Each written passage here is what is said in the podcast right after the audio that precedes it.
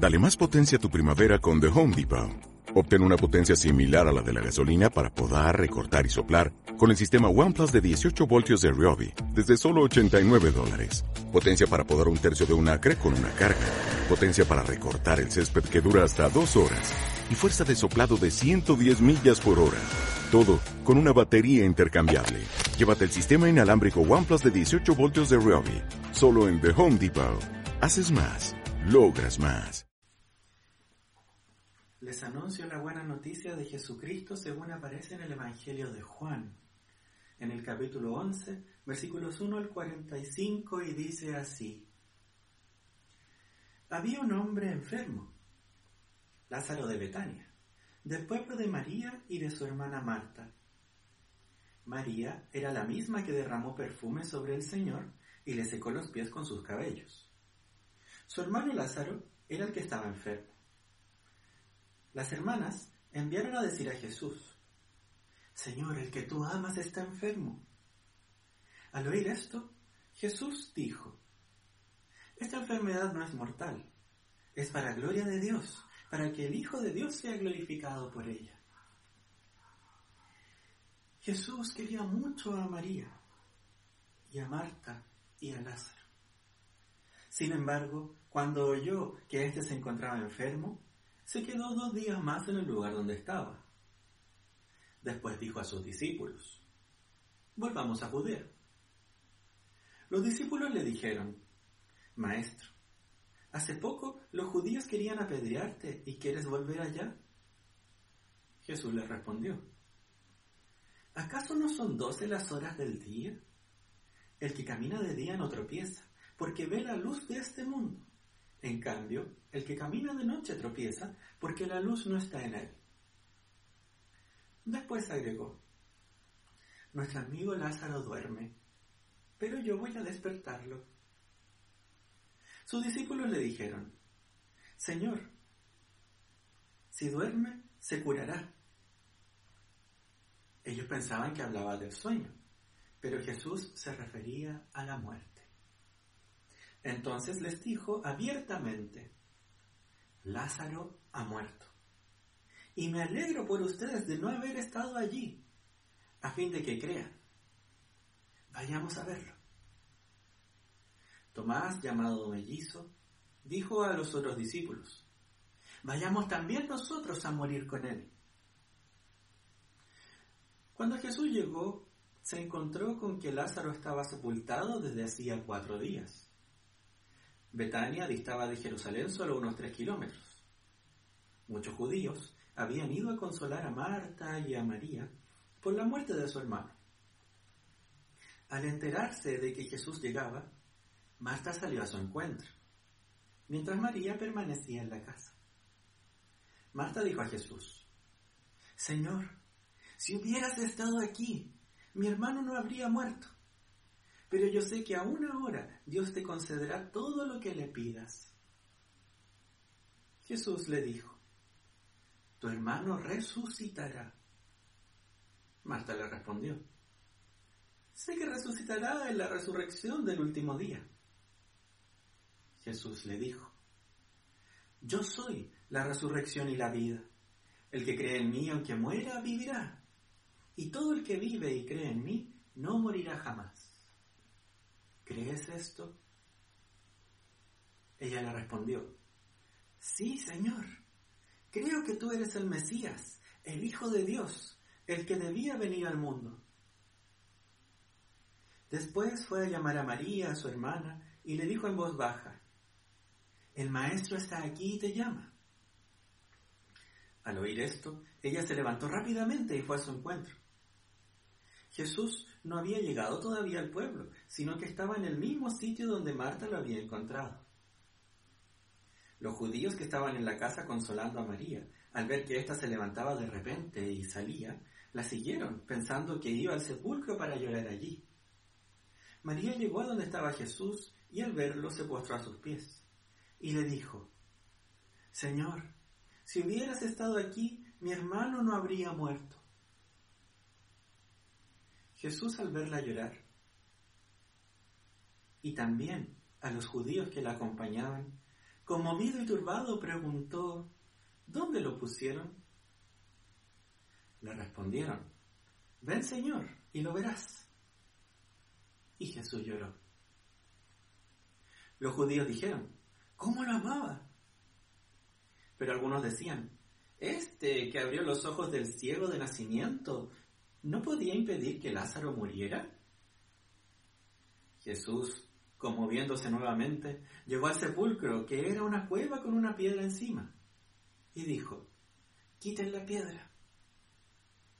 Marta, la hermana del difunto, le respondió, Señor, huele mal, ya hace cuatro días que está muerto. Jesús le dijo, ¿no te he dicho que si crees verás la gloria de Dios? Entonces quitaron la piedra y Jesús, levantando los ojos al cielo, dijo, Padre, te doy gracias porque me oíste. Yo sé que siempre me oyes, pero lo he dicho por esta gente que me rodea, para que crean que tú me has enviado. Después de decir esto, gritó con voz fuerte, Lázaro, ven fuera. El muerto salió con los pies y las manos atadas con vendas y el rostro envuelto en un sudario.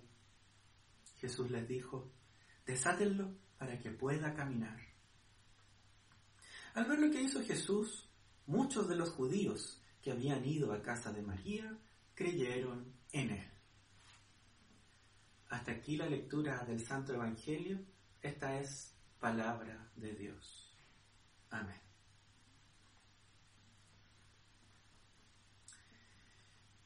La resurrección de Lázaro.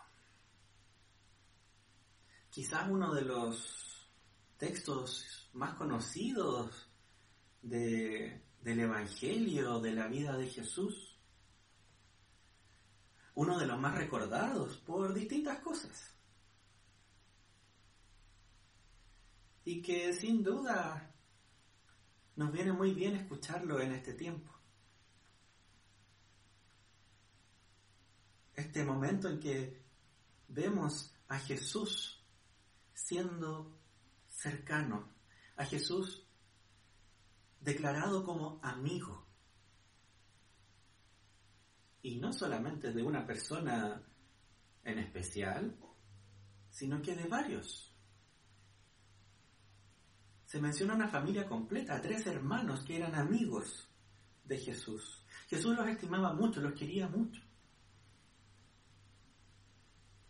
Y Lázaro, uno de los tres hermanos, cursando una enfermedad muy grave, finalmente muere. A Jesús le avisan que Lázaro estaba por partir. Y le avisan para que él pudiera hacer algo.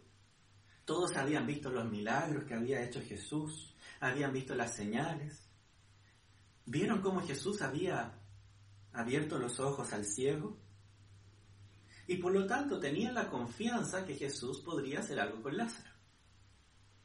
Sin embargo, Jesús decide voluntariamente no ir a sanar a su amigo Lázaro, sino que esperar a que muera y luego ir para entonces, como le dijo a sus discípulos, mostrarles la gloria de Dios, para que ellos crean. Hasta ahí tenemos una historia más o menos bien armada y, y la verdad es que nos indica un poco esa expectativa que tenemos en Dios de que es Él quien puede hacer cosas y que a través de Jesús podemos ver la gloria de Dios, la gloria del Padre, podemos conocer a Dios Padre. Sin embargo, en el encuentro de Jesús con las hermanas de Lázaro, con sus amigas, es donde podemos identificarnos plenamente nosotros y en especial en estos días. Tanto Marta como María tenían fe. Y eso lo podemos ver porque ambas le dicen a Jesús, si hubieras estado aquí, Él no habría muerto. Ellas creían profundamente en Jesús. Creían verdaderamente que es el Mesías, que es el Cristo, el Hijo de Dios, Marta se lo dice, se lo declara, tal como Pedro lo había dicho en algún momento también. Sin embargo, no eran capaces de entender qué implicaba esa fe. No eran capaces de vivir esa fe de tal forma de que a pesar de la muerte de Lázaro, ellas pudieran realmente confiar hasta el fin en Jesús. Es por eso que Jesús tiene esta conversación tan especial con Marta y luego con María, donde le dice, cree. Si crees, verás la gloria de Dios. Tu hermano no está muerto. Tu hermano resucitará. Ese problema que estás pasando no es el fin. Ese problema económico por el que quizás estamos pasando y que probablemente muchas personas en nuestro país también estén sufriendo en estos días de incertidumbre, no es el fin. La angustia de tener que estar encerrados en nuestras casas y no poder salir, de no poder vernos, no poder abrazarnos, no es el fin. Sí, Señor, sí, sabemos que no es el fin, sabemos que tú estás con nosotros. Sabemos que esto se va a acabar y vamos a volver a juntarnos, que vamos a volver a encontrarnos. Sí, lo sabemos, Dios. Pero no, no es que un sabemos a futuro. Como pensaba Marta, que le dice, sí, yo sé que va a resucitar en el día final. No, es un sí, Señor. Sabemos que esto no es el fin ahora. Porque ahora vivimos como que no fuera el fin. Ahora vivimos como que esta situación no es tal. Porque somos capaces de vivir en medio del dolor con la esperanza que nos da Jesús. Jesús nos dice, yo seré la resurrección y la vida, dando a entender como algo futuro. Sino que dice, yo soy ahora, en este día, la resurrección y la vida. Yo soy ahora el que te da esperanza.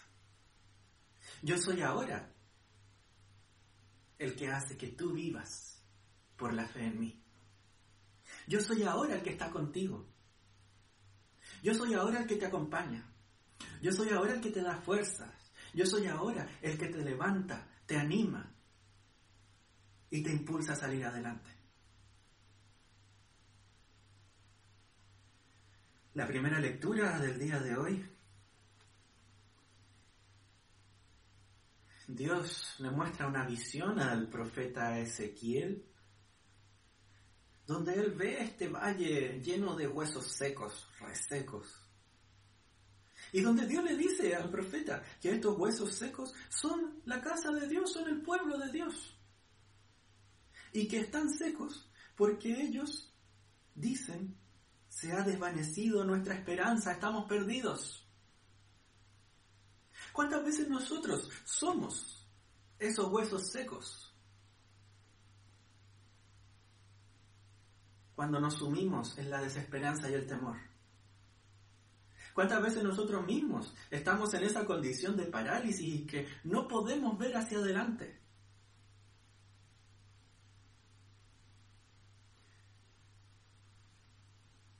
Y es por eso que Dios tiene que obrar, tiene que soplar su espíritu para que estos huesos vuelvan a la vida.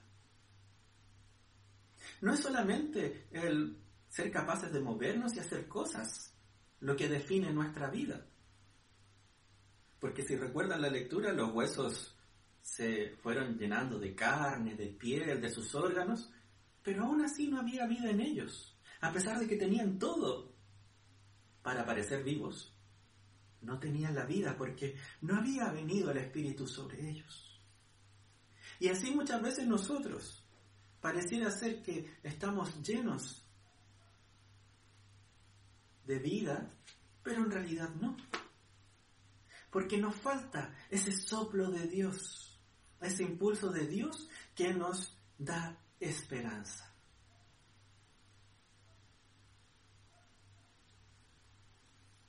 ¿Cómo tener esa esperanza? ¿Cómo sentir ese impulso? ¿Cómo tener ese soplo, ese espíritu de Dios? Bueno, la segunda lectura también lo decía. Ustedes no están animados por la carne, sino por el espíritu, dado que el espíritu de Dios habita en ustedes. Hermanos, no es algo que tenga que ocurrir, no es algo que tengamos que esperar que un ángel baje del cielo, no es que se abran los cielos en medio de las nubes estos días nublados y venga una luz y escuchemos una voz mística. No. No tenemos que esperar un elemento sobrenatural. No tenemos que esperar a que ocurra algo distinto en nuestras vidas, sino que simplemente tenemos que creer que Dios está con nosotros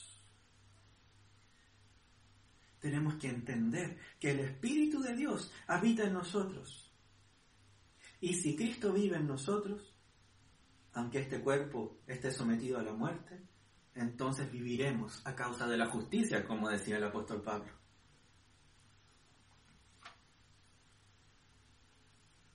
El Espíritu ya está en nosotros. Lo hemos recibido en nuestro bautismo.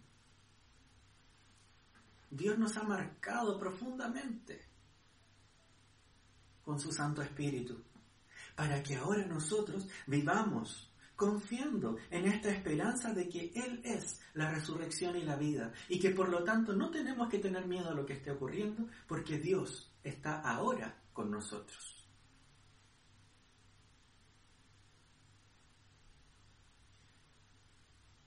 Jesús acompaña a, Marta y a María a la tumba. Llora junto a la tumba, dándonos a entender que Él realmente amaba a Lázaro, tal como nos ama cada uno de nosotros ahora. Se compadece de nuestro dolor y llama a Lázaro afuera de la tumba. Y es interesante, porque Jesús luego les pide que lo desaten para que pueda caminar. Nuevamente, ¿cuántas veces al perder la esperanza, al perder la paz, cuántas veces al hundirnos en nuestro propio yo y en nuestros propios problemas, nos secamos como esos huesos y morimos como Lázaro, que no podemos caminar. Y nos quedamos estancados, ensimismados una y otra y otra vez sobre el pobre de mí. Y no somos capaces de mirar al otro porque solamente nos vemos a nosotros mismos. ¿Cuántas veces nos ha pasado eso?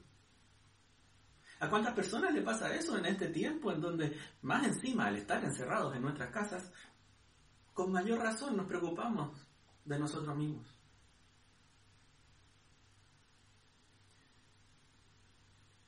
Es en esos momentos que Jesús nos dice, ven fuera,